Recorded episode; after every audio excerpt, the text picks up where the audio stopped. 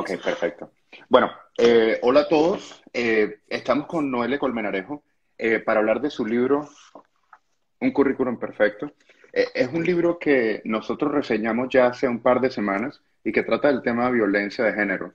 Este es un tema bastante complicado, pero que viene tomando fuerza y relevancia en los últimos años a partir de toda una serie de movimientos de justicia social y también un cambio cultural que se está viendo ah, de manera global.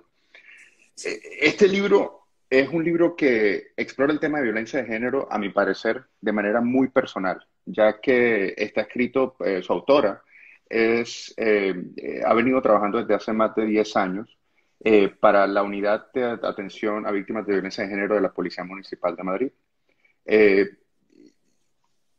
y, es, y, es un, y es un libro que es prácticamente, o trata el tema de una manera muy, muy íntima, a mi parecer, como te dije. Entonces, muchas gracias, Noelia, eh, por acompañarnos y hablar un poquito acerca de tu libro.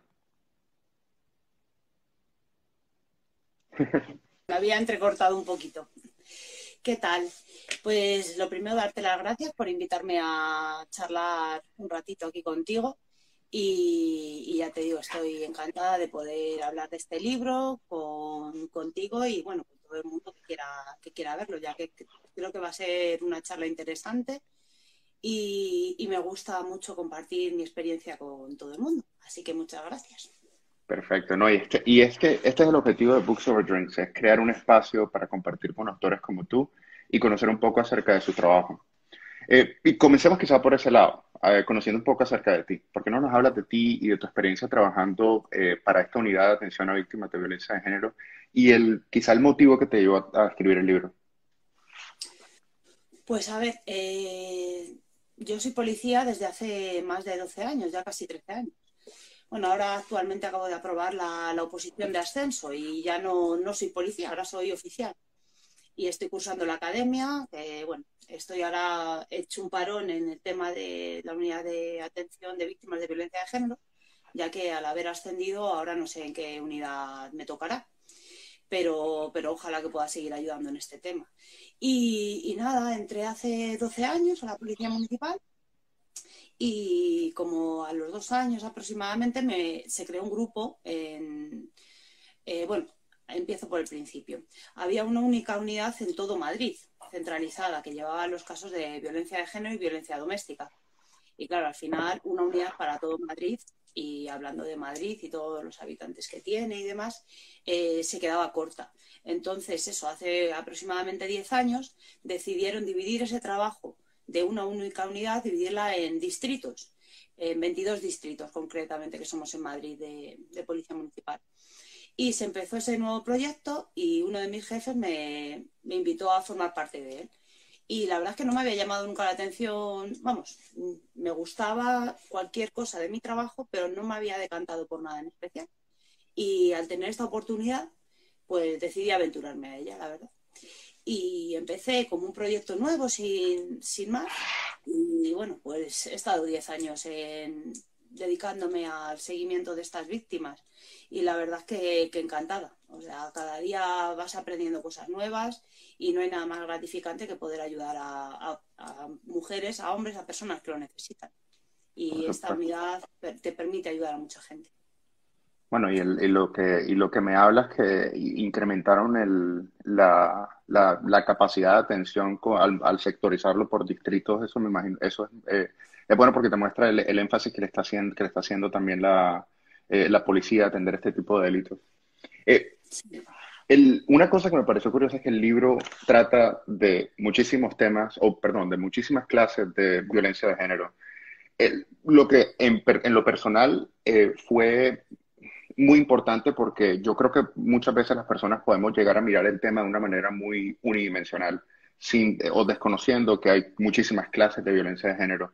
Eh, el libro se enfoca, sin embargo, en uno en particular, que es la violencia de género por poderes. ¿Nos puedes explicar un poquito de qué se trata? Pues sí, claro. La violencia de género por poderes es algo que, así dicho, la verdad es que nadie suele conocer lo que significa, pero que luego entrando en materia eh, se da muchísimo. Se da, es un tipo de violencia que los seguimientos que yo he tenido y demás se da muchísimo.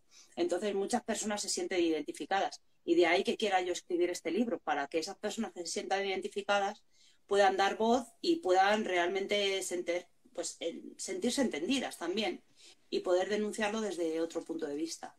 Y básicamente la violencia de género por poderes es un tipo de violencia en el que se utiliza la justicia como colaborador necesario para continuar en, los malos tratos.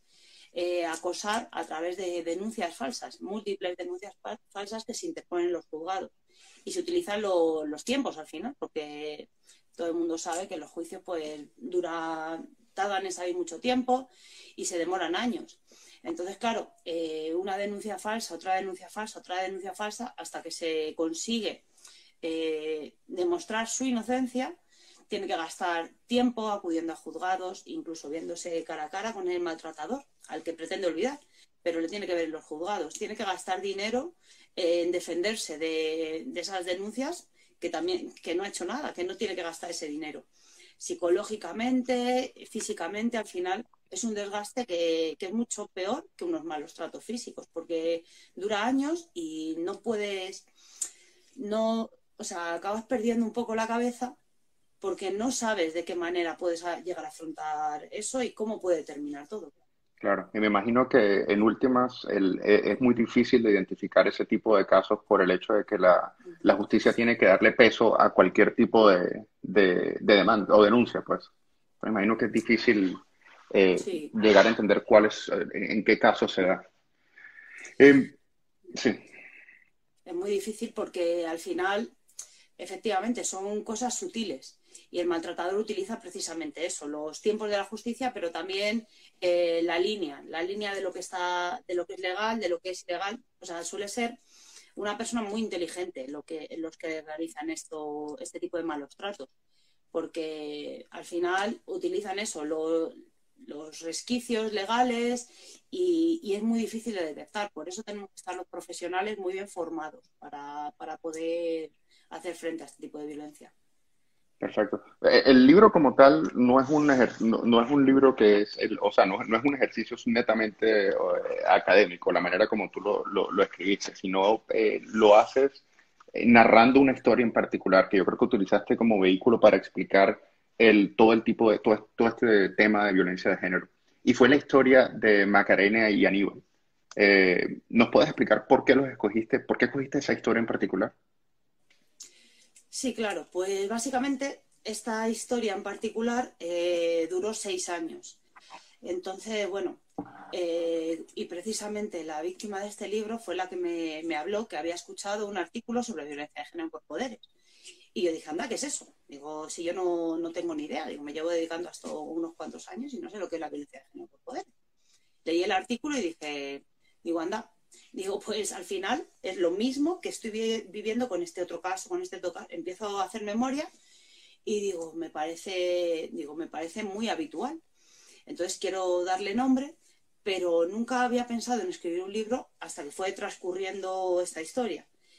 Y, y todo el mundo decía que era para escribir un libro, que era para hacer una película, que era, vamos, que era algo que superaba la, ficción, ¿no? Que la realidad supera la ficción y que es increíble lo que está, lo que está pasando. Entonces, pues eh, decidí que siempre que había querido escribir un libro y qué mejor manera de escribir un libro que con una historia real con la que pueda ayudar a mucha gente a conocer este tipo de violencia y a, aportar un granito de arena a la sociedad. Tú misma lo dices en la, ah, en, la historia, en voz de Natalia, cuando, cuando hablas que la historia es surreal. Y te lo digo, personalmente a veces me tocó poner el libro abajo y cerrarlo y decir, wow, no puedo creer que esto en realidad haya pasado. Eh, es increíble eh, cuando uno comienza a ver todo lo que, todo lo que transcurrió en el caso de ellos. Eh, el libro se encuentra también narrado por dos de sus personajes. lo que inicialmente me, pasó, me pareció algo muy peculiar y muy, curioso, pero que en últimas creo que fue una manera de presentarnos dos perspectivas completamente contradictorias. Y al menos en mano de uno de ellos, en el caso de Aníbal, eh, una, es como, fue como ejemplarizar un poco eh, cómo una sociedad que puede llegar a ser predominantemente machista, puede llegar a diluir un poco la magnitud del delito o incluso su impacto en las víctimas. Entonces, ¿cuál fue el objetivo de utilizar esta, esta figura, de utilizar dos narradores eh, con perspectivas completamente diferentes, Eh, ¿Y por qué escogerlos a ellos, a Natalia y a Aníbal? Pues, a ver, quise dar estas dos perspectivas un poco para, para, engañar al lector, ¿no? Para engañar al lector, no para engañarle, sino, bueno, la, la, versión de la víctima al final es la que doy yo a través de sus, de sus ojos, pero la narro yo. Como policía, entonces eh, quería poner un punto objetivo como policía, esa narración como, aunque luego voy a contar la otra historia desde el otro punto de vista, quiero dar un enfoque objetivo, ya que efectivamente muchas veces la sociedad pone en tela de juicio lo que dice la mujer. ¿Y que por qué lo pone en tela de juicio? Porque efectivamente este tipo de malos tratos es muy difícil de demostrar. Y, realmente la víctima llega a hacer cosas que, la gente no comprende, como quedarse con el maltratador, como perdonarle, como volver con él como incluso reclamar su, presencia, la gente no entiende eh, muchas veces a la víctima. Es normal, porque llegan a hacer cosas que no tienen ningún tipo de sentido. Todo esto, por, eh, al final, la causa es la merma psicológica que va teniendo con el paso de los años. Entonces, yo quise poner ese punto objetivo de la historia y luego, por otro punto, por otro lado, quise dar este punto de vista del maltratador según lo que yo pienso que puede estar pensando, para que el lector, según lo vaya leyendo, eh, vaya cambiando de idea, ¿no? Yo creo que la culpa la tiene la víctima, yo creo que la culpa la tiene él, la culpa la tiene él, y luego se resuelve y no quiero obviamente hacer spoilers sobre el, sobre el final del libro, porque ese es el, fin del libro, hacer reflexionar, que cuando llegas al final del libro dices, anda, ¿y por qué he pensado esto? ¿Y por qué he pensado aquello? ¿Y por qué porque eso es lo que realmente sucede el día a día, que se juzga, se juzga a la mujer que pone una denuncia que está mermada psicológicamente y ha hecho cosas extrañísimas y que nadie entiende, y cuando ahondas un poco y tienes el conocimiento de estas circunstancias, dices, ya lo entiendo todo, ya entiendo el porqué. Entonces, creo que esa visión objetiva le da eh, los pies sobre el suelo, ¿no? Para entenderlo todo. Y lo otro, pues para, para ver cómo nos pueden manipular a la sociedad entera, una única persona. Sí, eso me quedó, eso definitivamente era una cosa que, que, se hacía evidente a medida que uno, que uno leía el libro, que Natalia era como el polo a tierra de la, y, de esa visión objetiva acerca del caso.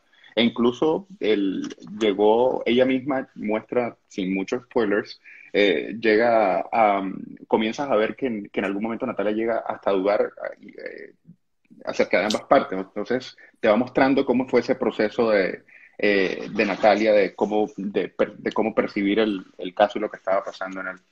Eh, por el lado de Aníbal, el, te quiero leer un pasaje en particular, ya que estábamos hablando de, él, eh, de tu libro, en, cuanto, en una parte donde Aníbal habla de haber sido diagnosticado con un trastorno de personalidad narcisista.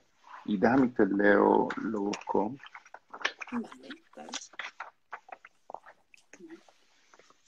Y entonces dice, creo que habría ahorrado mucha tinta en mi currículum personal hablando de, esto desde el principio, ya que no creo que se trate de una enfermedad como tal, hablando de lo del, trastorno que le de personalidad narcisista que le habían diagnosticado.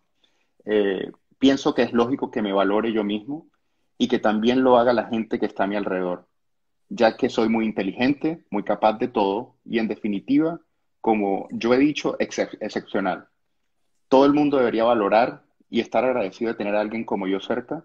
El que no lo haga, el, que no lo haga no merece mi atención. Es simplemente así, soy prácticamente perfecto. Y la gente debería aceptar que es muy difícil llegar a mi nivel por mucho que se esfuerce. Gracias a Dios mi mamá lo sabe y me admira siempre. Macarena, en cambio, nunca lo hizo. Al leer a Aníbal, uno se encuentra con un tono muy particular algo exagerado, yo diría desconectado de la realidad y hasta medio caricaturesco. Eh, ¿Qué te llevó a presentarlo a él de esta manera? Básicamente es que he de decir que era así, o ya hace años que no tengo trato con él, pero era así, porque ya no solo era el, el acoso que tenía hacia, hacia Macarena y hacia su familia, sino era el acoso que tenía hacia la policía, hacia los juzgados y de todo.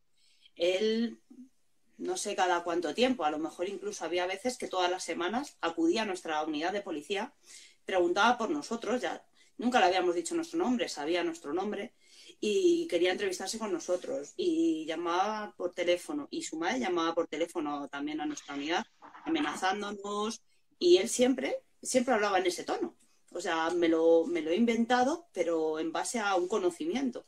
Él siempre decía que él conocía las leyes, que es más, llegó a sacarse varias oposiciones en juzgados de violencia de género. Quiero decir que estudió y se dedicó para intentar acosar de esa manera a la víctima y, a nosotros incluso. O sea, él llegaba a la unidad y con un montón de argumentos, un montón de papeles, nos hacía, nos venía diciendo que él era más inteligente que nosotros, que nosotros no teníamos ni idea de cómo hacer las cosas, que tenemos que hacerlo como él decía, y que él era buena persona, que ayudaba a todos, que sabía de esto, que sabía, o sea, nos presentaba su currículum, llegaba a la unidad y cada vez que venía nos presentaba su currículum. Entonces, es que era así, no me he tenido que inventar nada.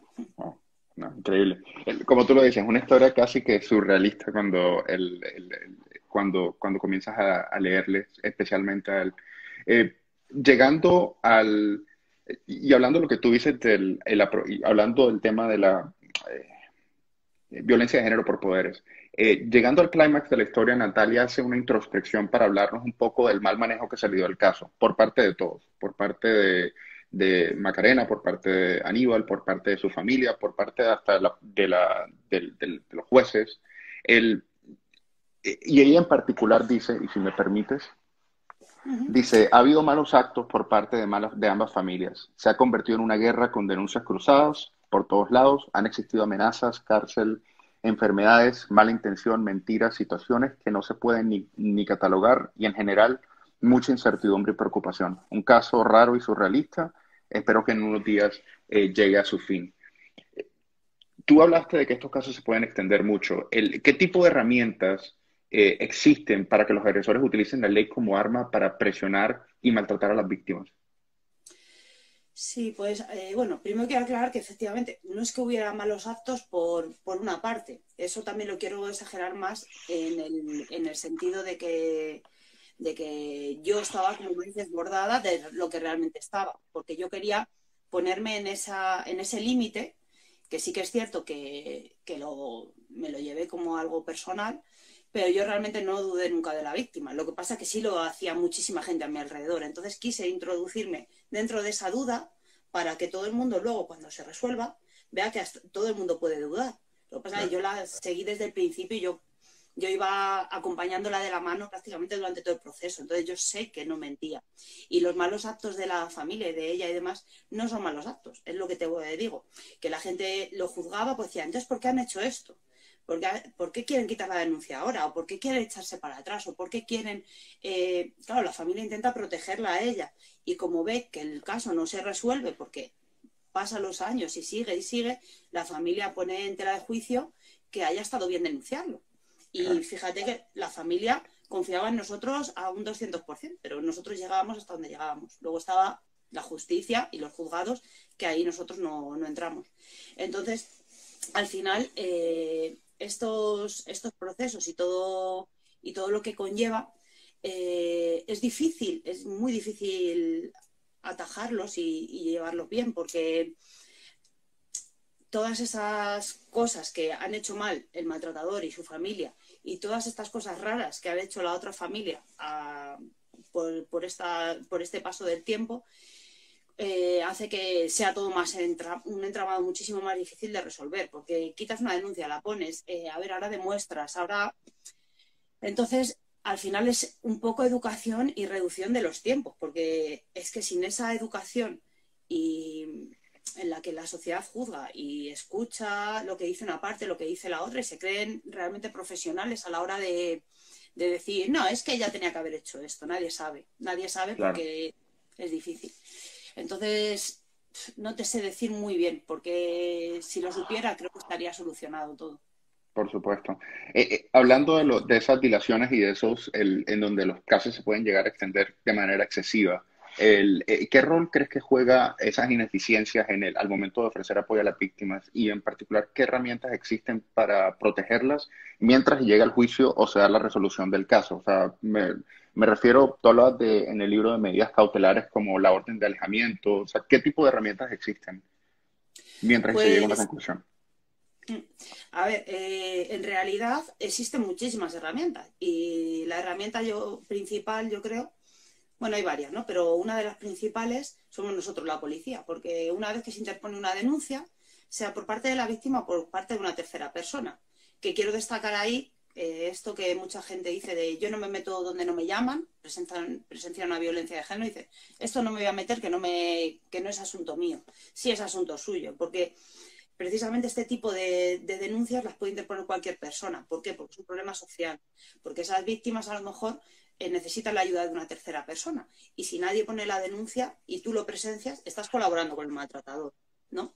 Entonces, eh, lo importante de que esta eh, interponga esa, esa denuncia radica en que empiece todo, todo el proceso de, ayudas. Por un lado están las ayudas sociales y por otro lado estamos la, policía, que una vez que se interpone la denuncia, llega a, la unidad central y de esa unidad central se reasignan los casos en cada uno de los distritos. En este caso, funciona igual en toda España. Es un, es un programa que, funciona a todo el nivel de toda España y en el que están, eh, están introducidos los datos de todas las víctimas de violencia de género que hay en territorio español. De ese modo, cuando a mí me entra un caso de violencia de género, yo puedo ver si el maltratador o la víctima han tenido antes otro tipo de antecedentes relacionados con, este tema. Entonces ya partimos de si tiene antecedentes, todo lo, vamos a tener nosotros para poder examinar el caso. Y luego a partir de ahí se hace como una valoración, que son como unas preguntas de test, que no le vamos a hacer directamente a la víctima, pero que vamos a, recabar información y luego cuando nosotros rellenemos el test, ese test arroja un resultado que va desde no apreciado hasta extremo, pasando por bajo, medio y alto. Y depende de ese resultado, son diferentes medidas desde un seguimiento, eh, que hay un patrulla de policía con ella 24 horas del día, que la acompaña a trabajar, a la compra, cada vez que sale de casa, y si está en casa siempre hay un patrulla en la puerta de su casa, eh, hasta un riesgo no apreciado, que es una llamada cada dos o tres meses, para no revictimizar a la, persona ni estar todo el rato recordando esa situación que ha vivido en su pasado, porque si no hay novedades y está todo bien, pues no somos nosotros los que vamos a estar ahí machacando. Entonces, hay muchos tipos de, asistencia, desde llamadas de teléfono ocasionales, entrevistas personales, entrevistas con el maltratador. También existe, bueno, los dispositivos de, pulseras electrónicas para muchas veces cuando salen de prisión. Eh, entrevistas con familiares, con amigos de ambos entornos, y por supuesto, siempre tenemos localizados pues, eh, al maltratador, a la víctima, y suele ir acompañado un 90% de estos seguimientos de una orden de alejamiento, normalmente de 500 metros, o como mínimo una orden de, prohibido que se comuniquen. Entonces, de esta manera, cualquier circunstancia que contrariga esa, esa medida cautelar, pues nosotros tenemos medidas de reacción. Lo que pasa es que, claro, llegamos pues igual hasta donde llegamos. Si nosotros informamos de un quebrantamiento y ese quebrantamiento tarda en, salir un juicio pues varios años, pues el maltratador lo que viene haciendo es, se viene arriba, porque dice, si no tengo consecuencias, ¿qué más da? Entonces, todo tiene que, ir unido, no ir por cada. La justicia, o sea, los jueces por un lado, nosotros por otro, que parece que hay unión y la hay, pero muchas veces se contradicen los tiempos. Natalia eh, hace también una reflexión y asegura que la ley es aplicada de manera equitativa. Creo que eso eh, es, es, una cosa que queda muy clara en el, en el libro y que la gente conoce. Lo que sí es que, o sea, que la ley es prácticamente aplicada a ambas partes de la misma manera. El, es agnóstica independientemente del género de la persona, si es mujer u, hombre. Eh, sin embargo, ¿tú crees que existe una, una, percepción sesgada en la que la gente piense que este tipo de leyes benefician más a la, a la mujer? ¿Y, y, crees que ese tipo de percepciones, que es claramente equivocada, afecta la eficacia con la que se hace cumplir la ley? Es decir, eh, llegar a predisponer a, a, a, los entes judiciales, a los jueces o al, al momento de ejercer sus responsabilidades? A ver, eh, realmente la ley sí que es cierto que eh, favorece o ayuda un poco más a las mujeres, ¿vale? O sea, no es exactamente igual. Porque es cierto que una mujer pone una denuncia y va por un juicio rápido. Un juicio rápido se supone que sale, es para que se resuelva todo antes. Pero ¿qué pasa? Cuando el, hombre pone la denuncia, eh, tanto sea el maltratador como sea la víctima. En este caso, siendo el maltratador, interpone una denuncia, tarda, en salir un juicio seis años. ¿A quién está perjudicando? ¿A él? No, está perjudicando a, en este caso a la mujer. Igualmente al revés, si él fuera el, el perjudicado, tardaría en resolverse seis años. Entonces, al final, en ese sentido, es difícil, o sea, todavía no está igual, pero eh, aún así el juicio hacia la mujer suele salir un juicio rápido antes, pero luego los quebrantamientos suelen salir más tarde. Entonces, al final, aunque la ley no es igual, la aplicación y la realidad es que es la misma, porque si el maltrato termina, es feliz para ambas partes. O sea, si es la víctima el hombre, es víctima la mujer, el maltrato termina en la mayoría de los casos con una denuncia. Pero si el, maltratador o maltratadora continúa acosando, es igual de difícil para ambos casos. Pero sí es cierto que la gente igual que desconoce estas cosas, ¿no? que desconoce estos procesos y desconoce eh, que al final una, por una evolución histórica eh, la diferencia a lo mejor incluso entre igualdad y equidad, que mucha gente no conoce. La igualdad es, mm, por ejemplo, eh, si hay una, una, corrida de toros, ¿no? que estamos en una barrera y, hay una persona muy alta que le llega por aquí y no necesita ninguna caja para verla, ninguna, ninguna alza. Pero hay un, niño pequeño que es más bajito y que sin ninguna alza, que eso sería igualdad, ninguno tiene un alza, no llega a ver la corrida de toros, por ejemplo. Entonces se sube y ya lo ven los dos. Pues esto más o menos es igual. Eh, los malos tratos, la policía y todo va a considerar, vamos, va a ayudar, sea hombre, sea mujer, nos vamos a, en ese sentido vamos a hacer la misma igualdad. Pero es cierto que un 99% de los casos la víctima es la mujer. Entonces hay que preparar unos recursos eh, y sobre todo esa violencia eh, suele venir por un, por un pasado muy machista y demás. Entonces, al final, esa igualdad no es, o sea, lo que necesitamos es una equidad. Necesitamos que la que necesita esa ayuda, darle más, más herramientas. Pero esa diferencia entre vamos a ayudarlos al que más necesita, vamos a darle más herramientas, se ha convertido en lo que tú estás diciendo, en que mucha gente dice, es que, claro, si quieren igualdad, tiene que ser todo igual. Y es que esta mujer lo ha hecho para fastidiar a este hombre y utiliza la ley para arruinarle y utiliza aquí el mentiroso y, que son, o sea, hay mujeres que mienten y hay hombres que mienten. El mentiroso los hay en todos los sexos y nosotros intentamos eh, averiguarlo. Pero ¿qué pasa? Que con ese pensamiento lo que están consiguiendo al final es... Mm, que la mujer que realmente necesita la ayuda, y, eso es así, ¿no? no el hombre que necesita la ayuda, porque el hombre que necesita esa ayuda muchas veces no denuncia, incluso por un comportamiento machista, porque le da vergüenza eh, que la gente crea que él es inferior.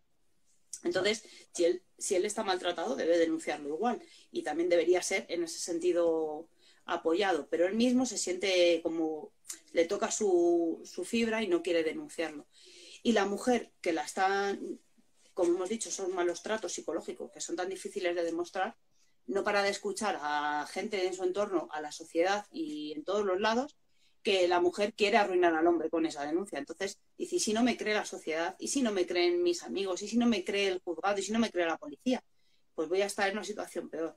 Entonces, lo que tú dices al final se va, se va envolviendo todo y se complica de una manera que no te puedes hacer a la idea.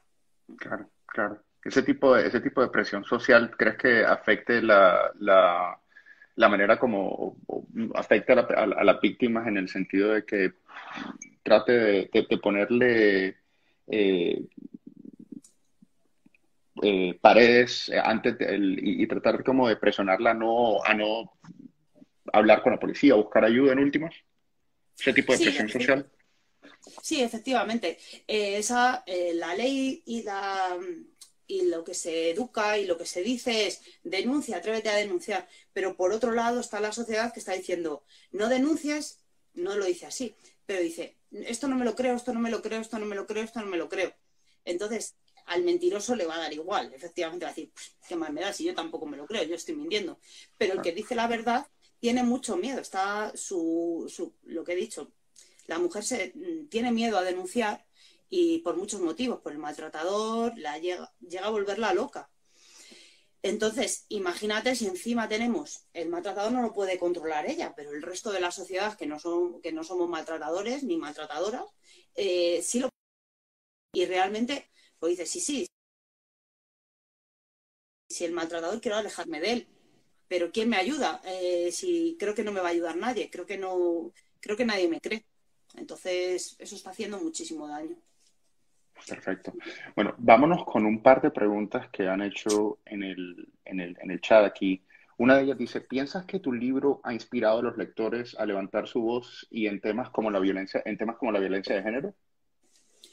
Pues realmente sí que pienso que es así. No sé a cuántas personas le, ha, abierto ese sentimiento, pero sí que me ha escrito muchísimas personas, con muchísimas personas, pues quiero decir, pues más de 50 personas, más de entre 50 y 70 personas me han escrito para, darme las gracias por haber escrito el libro, porque se sienten identificadas.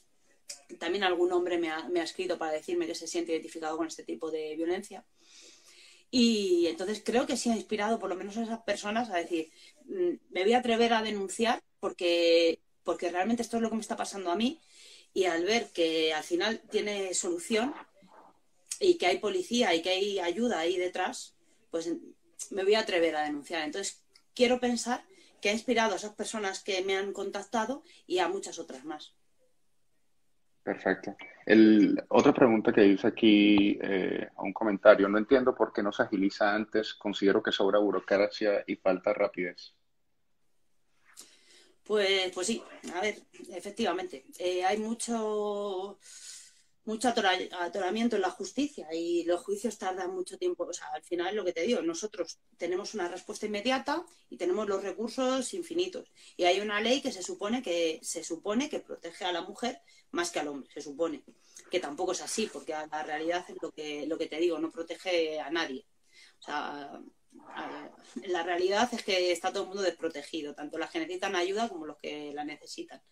Entonces, esa rapidez eh, ahí está, porque nos llaman y nosotros, incluso en un caso de violencia de género, tardamos pocos minutos en llegar allí. Llaman a la policía y llegamos allí a los pocos minutos. Interponemos una denuncia, que esa denuncia además la víctima entra de manera rápida, no tiene que esperar a otras personas que hayan comisaría a poner la denuncia. El juicio normalmente al día siguiente se suelen poner unas medidas cautelares y dices, pues perfecto, si no, no hay problema de tiempo. Pero luego pues realmente sí los hay. Entonces pues, ¿cuál es la solución para que se... Bueno, no lo sé, pero, pero debería pero, pero en últimas es importante que la gente conozca que, y esto, y esto ha sido bien informativo, la, verdad, que la gente conozca que a pesar de que los juicios sí se pueden dilatar y, y, extender por mucho tiempo, sí existen medidas para proteger a la víctima mientras ese proceso toma curso, que era lo que nos estabas explicando. Sí, sí, sí. Las medidas eh, van a estar ahí siempre y, estamos constantemente formándonos. Yo ahora mismo en el curso de, ascenso en el que estoy, eh, prácticamente de violencia de género hablan en todas las asignaturas. Hemos tenido una asignatura de violencia de género, de igualdad, tenemos conferencias sobre igual, sobre todos estos temas, sobre trata de mujeres, o sea, estamos muy, muy formados. Todos los que estamos ahora, o la policía que está accediendo, o los que estamos ascendiendo, o los que realizan cursos de especialización, que hay un montón, al final eh, está todo encaminado a esos recursos, a esa inmediatez, a que esas víctimas no se sientan solas, que la policía y los que llevamos el caso, aparte de servicios sociales y un montón de, recursos que hay ajenos a la policía, o sea, que no tengan miedo de denunciar, porque hay muchísimos recursos y muchísimas personas que estamos detrás de todo eso que, que les vamos a poder ayudar. Perfecto. Bueno, este libro está muy recomendado, creo que la gente lo puede ver cuando, cuando lean la reseña que le hicimos. El, el, ¿dónde, se, ¿Dónde se encuentra disponible para su compra? Pues a ver, eh, aquí en España se encuentra disponible en todos los sitios. Está disponible desde en Amazon. Lo que pasa claro, es en Amazon España, no, no llega allí. Y bueno, eh, desde la Casa del Libro, el Corte Inglés, en cualquier librería se puede encargar y no hay problema. Y lo único fuera de España, eh, para llegar, por ejemplo, a Estados Unidos, a Ecuador, a México y no sé si todavía o breve, esa, será también Argentina, se puede acceder a través de Libros Indie, que es eh, www.librosindie.es, creo que es punto .es. No y desde ahí... ¿eh? No, me decía, me refería, no, recuerdo, yo lo compré a través del libro Indie, y, pero lo que podemos hacer es vamos a poner el, el, el enlace en, el, en, la, en la reseña, de la, en el post de la reseña para que la gente sí, lo pueda ahí se puede acceder desde estos países que, he dicho, o pone Estados Unidos, accedes, y desde ahí se puede, se puede comprar. Perfecto. Mira, muchísimas gracias, Noelia. Eh, fue un placer charlar contigo acerca de tu libro. Eh, agradezco que hayas compartido un poco con nosotros acerca de tu vida y de tu experiencia. Eh, y, que haya servido también para desmistificar un poco el tema, un tema que es bastante complejo para nosotros. Entonces te lo agradezco muchísimo por tu tiempo y por, y por acompañarnos. Pues muchísimas gracias a ti, Jairo, por darme esta oportunidad de hablar con vosotros, contigo y con todos los que me están escuchando y espero que, bueno, cualquier cosa que necesites, que necesiten los que me estén escuchando, pueden contactar conmigo que yo les ayudaré encantada. Así que muchas gracias por este ratito. Perfecto, bueno, gracias y espero que tengas un buen fin de semana. Y gracias a todos. Buen fin de semana. Hasta luego. Hasta luego. Hasta luego.